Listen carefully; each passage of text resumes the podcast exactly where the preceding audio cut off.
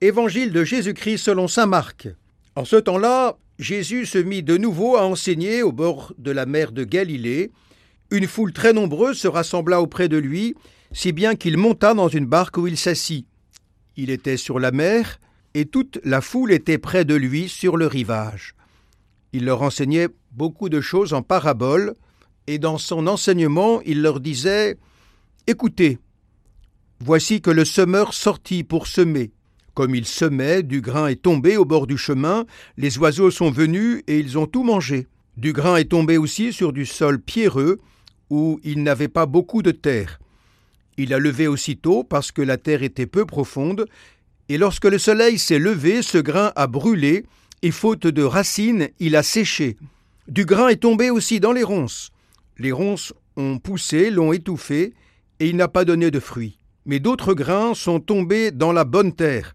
Ils ont donné du fruit en poussant et en se développant. Ils ont produit trente, soixante, cent pour un. Et Jésus disait Celui qui a des oreilles pour entendre, qu'il entende. Quand il resta seul, ceux qui étaient autour de lui, avec les douze, l'interrogeaient sur les paraboles. Il leur disait C'est à vous qu'est donné le mystère du royaume de Dieu. Mais à ceux qui sont dehors, tout se présente sous forme de paraboles. Et ainsi, comme dit le prophète, Ils auront beau regarder de tous leurs yeux, ils ne verront pas. Ils auront beau écouter de toutes leurs oreilles, ils ne comprendront pas. Sinon, ils se convertiraient et recevraient le pardon. Il leur dit encore Vous ne saisissez pas cette parabole? Alors, comprendrez-vous toutes les paraboles? Le semeur sème la parole.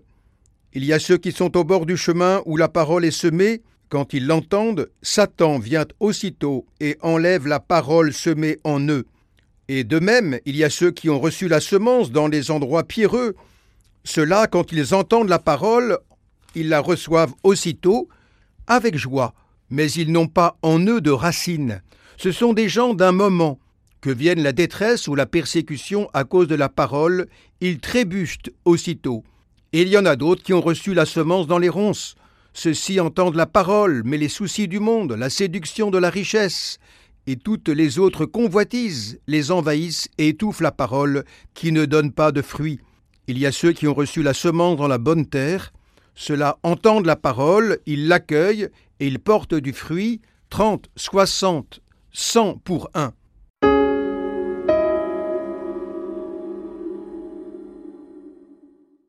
Mes amis, si c'est notre intelligence seule qui reçoit le grain, la parole, bien vite, elle sera emportée, dévorée, brûlée, étouffée sous l'action de nos désirs, de nos faiblesses, de toutes nos pauvretés.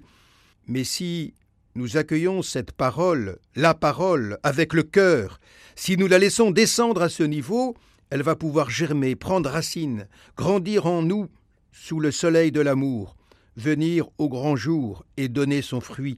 Avec tous nos frères chrétiens, en cette semaine de l'unité, nous accueillons la même parole du Christ. Laissons-la tracer ses sillons au fond de nos cœurs et recevons-la de tout notre être.